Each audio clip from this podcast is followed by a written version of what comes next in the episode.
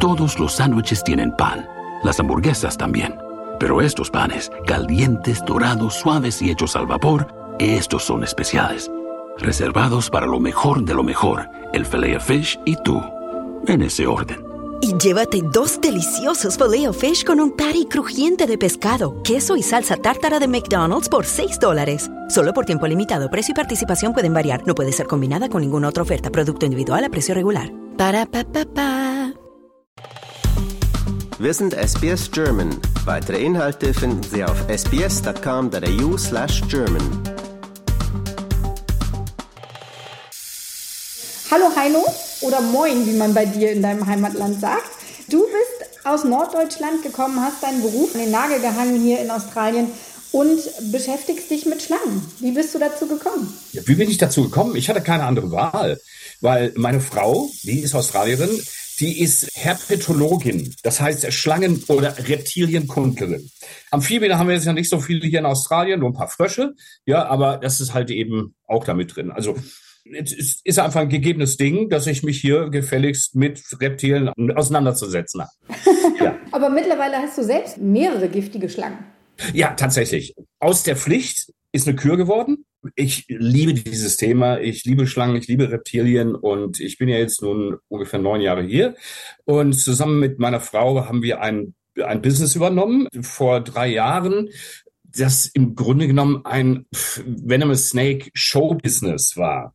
Dass wir so ein bisschen umgemodelt haben in ein Educational Business. Also es geht uns mehr darum, nicht um den, um den Show-Part, sondern mehr um die Information, um Leuten Reptilien und ganz speziell Giftschlangen näher zu bringen und so ein bisschen zu entmystifizieren. Ja, ganz besonders war ja, es sind nicht nur die Menschen, die uns hier in Australien besuchen kommen, die denken, alles hier äh, will ich töten. Viele Australier dummerweise sind auch noch dieser Meinung. Welche giftigen Schlangen hast du denn da bei dir zu Hause dann? Äh, alle. Nein, alle ist jetzt vielleicht ein bisschen zu weit hergeholt, aber alle wichtigen, also fangen wir an mit dem Inland Taipan, Eastern Brown, Coastal Taipan, ganz viele verschiedene Arten von Tigerschlangen, Red Belly Blacks, ähm, King Brown oder Mulga Snake, ganz viele verschiedene Death Adders, und tatsächlich auch Schlangenarten, von denen noch niemand was gehört hat, wie Curl Snakes und äh, Western Browns und so weiter und so fort. Also tatsächlich rarere Schlangenarten. Wir haben momentan 65 Giftschlangen, eine Python, zehn Lizards und ein Krokodil. Sind das denn alles australische Giftschlangen? Ja, in Australien kann man eigentlich nur einheimische Arten halten, es sei denn, man hat eine ganz, ganz spezielle Ausnahmegenehmigung. Also wir haben ja schon eine, eine gute Ausnahmegenehmigung. Also wir sind äh, Exhibitors. Verschiedene Arten, die wir haben, darf man als Privatmensch gar nicht haben zum Beispiel ein Krokodil als Haustier kann man nicht halten in Australien äh, oder in Queensland, sagen wir es mal so. Wir haben da eine Ausnahmegenehmigung. Gibt es in drei Stufen. Die höchste Stufe, äh, das ist zum Beispiel sowas wie Australia Zoo hat und so weiter und so fort. Die dürfen tatsächlich auch exotische Schlangenarten halten unter ganz, ganz wilden Anforderungen. Warum ist es denn deiner Meinung nach so wichtig, dass die Menschen ein besseres Verständnis für Schlangen hier entwickeln? Ja, im Grunde genommen, ich liebe Underdogs. Ja, Krokodile, Haie, Schlangen. Alles drei äh, total falsch verstandene äh, Spezien. Ja, Schlangen haben es mir ganz besonders angetan, weil sie sind schon extrem faszinierend. Ja, 100 Millionen Jahre gibt's die schon, haben sich kaum verändert. Das Einzige, was sich verändert hat, ist die Art zu jagen. Manche sind zu Würgeschlangen geworden, manche sind zu Giftschlangen geworden. Die kommen ohne Arme und Beine Bäume hoch, die wir nicht klettern könnten und so weiter und so fort. Also total faszinierende Tiere, die ja, sie können töten mit ihrem Gift, aber ähm, wir sollten sie nicht darauf reduzieren, weil das Gift haben sie einfach nur um zu jagen, nicht um sich zu verteidigen. Wie macht ihr das dann, wenn ihr mit diesen hochgiftigen Schlangen auf Publikum trefft? Wie kreiert ihr da, dass die vielleicht ihre Sichtweise auf die Schlangen ändern? Also erstmal ist es ganz, ganz wichtig, wir bringen sehr viele Statistiken. Zum Beispiel, was viele Leute gar nicht realisieren, ist, dass im Durchschnitt zwischen zwei und drei Menschen in Australien pro Jahr durch Schlangenbisse sterben, was meines Erachtens nach ziemlich gering ist. Also wenn man sich dagegen anguckt, dass äh, im letzten Jahr alleine 1253 Menschen im Verkehr gestorben sind, Verkehrstote, 281 Menschen sind ertrunken. Arbeitsunfälle ungefähr 197 pro Jahr im Durchschnitt, ja. Morde 377 in 2022, davon 135, das ist mehr als 35 Prozent häusliche Gewalt. Ja, ich meine, und, und wir machen uns Gedanken um Giftschlangen. Also das, das muss man sich mal vor Augen führen. Ja, die sind potenziell gefährlich, aber so ist jeder Mensch und jedes Auto und jeder Baum, der umfallen kann. Es ist einfach aus der Perspektive gerissen, deren Gefährlichkeit.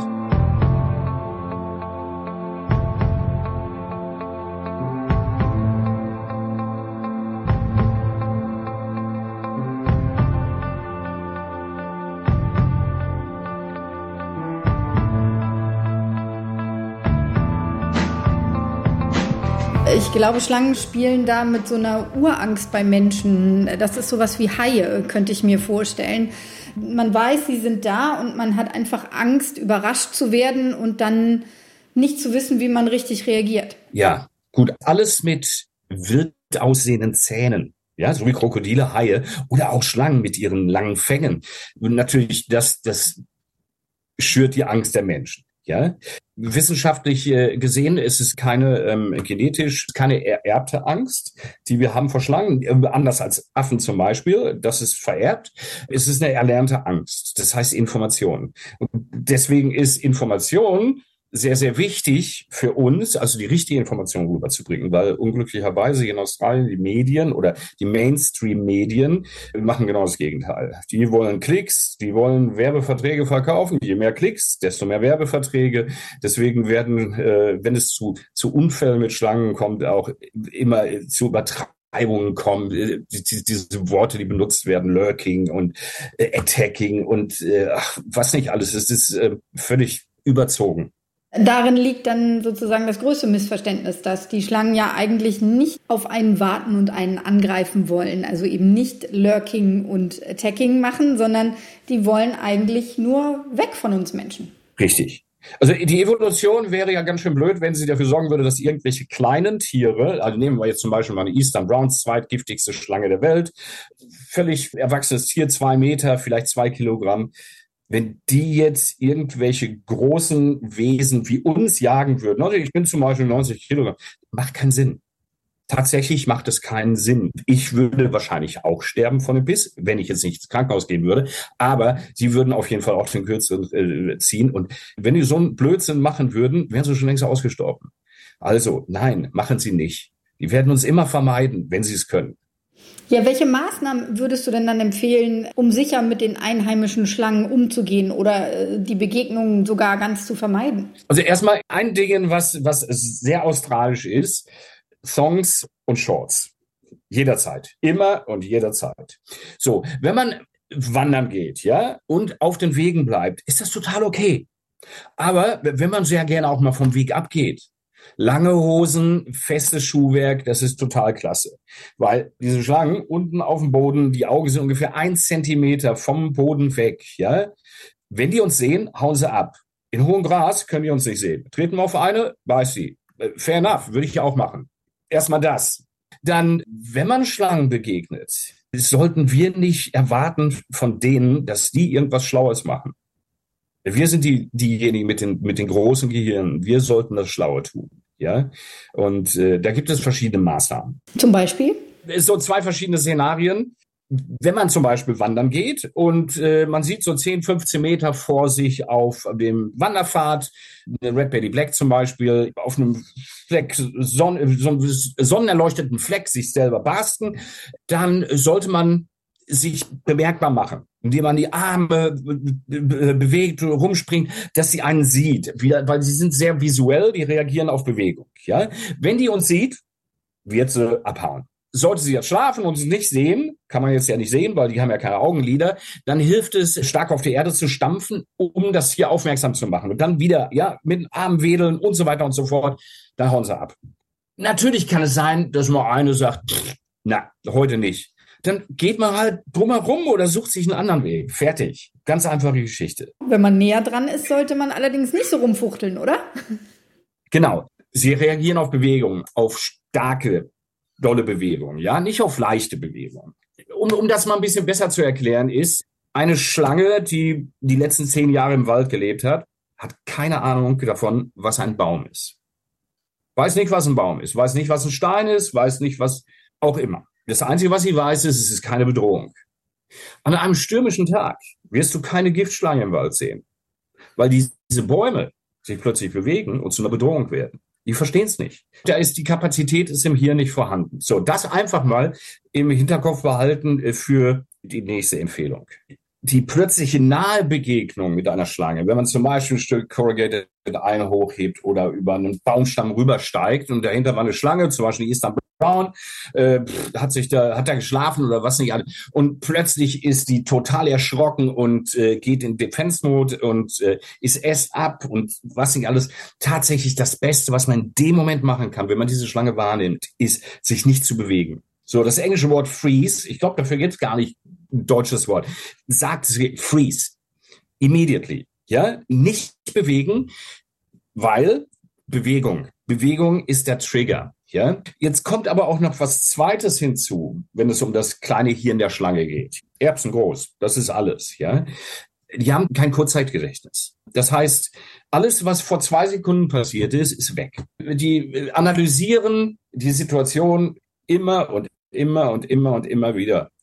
Auch wenn du gerade die Gefahr warst, die sie wahrgenommen hat, ja, zwei Sekunden später, wenn du dich nicht bewegst, ja, bist du das nicht mehr. Und die verbinden dich noch nicht mal mehr mit dieser Gefahr, weil ganz plötzlich bist du nichts anderes mehr als ein Baum oder ein Stein oder dieser Baumstumpf, über den du gerade gestiegen bist. Das klingt jetzt tatsächlich sehr gruselig. Das nächste, was ich sage, also die Schlange wird sich innerhalb von Sekunden beruhigen und wird damit fortfahren, was sie vorher gemacht hat. Das heißt, die könnte tatsächlich sogar über deinen Fuß kriechen oder zwischen deinen Beinen durch einfach ihren Weg fortsetzen. Für alle möglichen Menschen ist das die absolute Horrorvorstellung. Aber tatsächlich, nochmal, Deine Beine in diesem Moment sind nichts anderes als ein Stein oder ein Baum oder sonst was, weil sie sich nicht bewegen. Es funktioniert. Ich arbeite nicht nur mit unseren Schlangen, ich arbeite auch äh, als Consultant äh, für die Industrie und Mining und so weiter und so fort. Ich habe ganz, ganz viele Begegnungen mit wilden Schlangen gehabt und es ist immer wieder die, dasselbe Ding. Sie reagieren auf Bewegung. Das ist es. Nichts anderes. Wenn sie über deinen Fuß kriecht, ist kein Problem. Wirklich. Und sollte sich dazu, sollte die Schlange sich dazu entschließen, oh, ich äh, kriege mich wieder zusammen und schlaf dann hier, muss jetzt kein Mexican Standoff werden, ja. Ganz, ganz langsam rückwärts, während man die Schlange beobachtet. Der Kopf wird es einem quasi zeigen, ob sie äh, wieder reagiert. Also wenn sie auf eine Bewegung reagiert, wird sich der Kopf in Richtung der Bewegung wenden, dann wieder zwei Sekunden warten, langsame Bewegung rückwärts und wenn man dann einen Meter oder anderthalb Meter weg ist, dann, dann kann man rennen, wenn man will. Ja, dann ist okay. Bis dahin muss man dann seinen Impuls unter Kontrolle halten, natürlich, weil die erste Sache ist natürlich, dass man rennen und schreien möchte und fuchteln möchte. Ja. ja. und ja. Äh, da muss man einfach den Kopf einschalten und kontrollieren in solchen Situationen. Ja, ich weiß, das ist total schwierig. Ja, und es ist leichter gesagt als getan, aber es hilft. Schreien darf man aber, weil die haben keine Ohren, oder? Ja, ja, ja, ja. Also das ist tatsächlich auch eine Empfehlung, die wir Kindern geben. Freeze und schrei nach deinen Eltern. Schlangen können hören, nicht so gut wie wir, weil wir haben ja, wir haben ja externe Ohren und ein Mittelohr und ein Innenohr. Schlangen haben nur ein Innenohr. Andere Frequenzen, aber sie können hören. Sie können Richtungshören durch unsere Ohrmuscheln. Die können es nicht.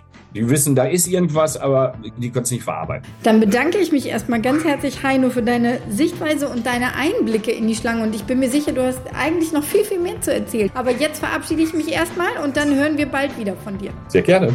Alles klar. Danke. Danke.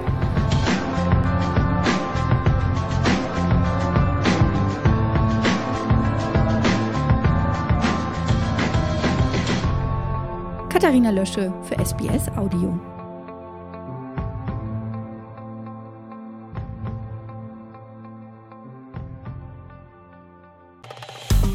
Liken, teilen und kommentieren Sie unsere Inhalte bei facebook.com/sbsgerman.